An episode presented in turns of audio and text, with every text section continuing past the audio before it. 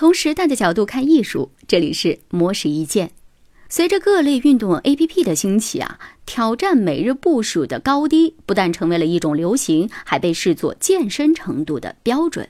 那么，步行数量越高，是否代表健身效果越好呢？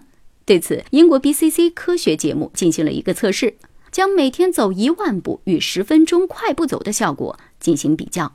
研究人员将参与测试的志愿者分为两个小组。每组成员都佩戴运动监视器，以此来记录活动量以及剧烈的程度。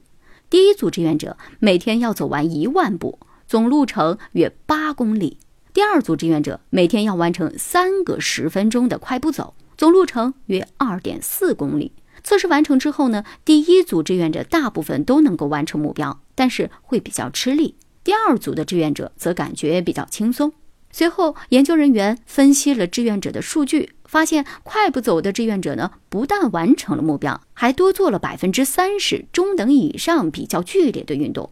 换句话说，虽然他们没有走一万步，但是由于速度快，心率增加，同样产生了锻炼的作用。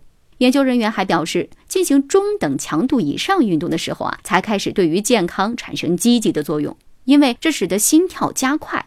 许多的证据显示，心跳加快能够降低人们得糖尿病、心血管疾病以及癌症的风险。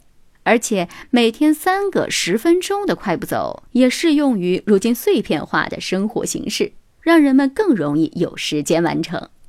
以上内容由模式意见整理，希望能对您有所启发。模式意见每晚九点准时更新。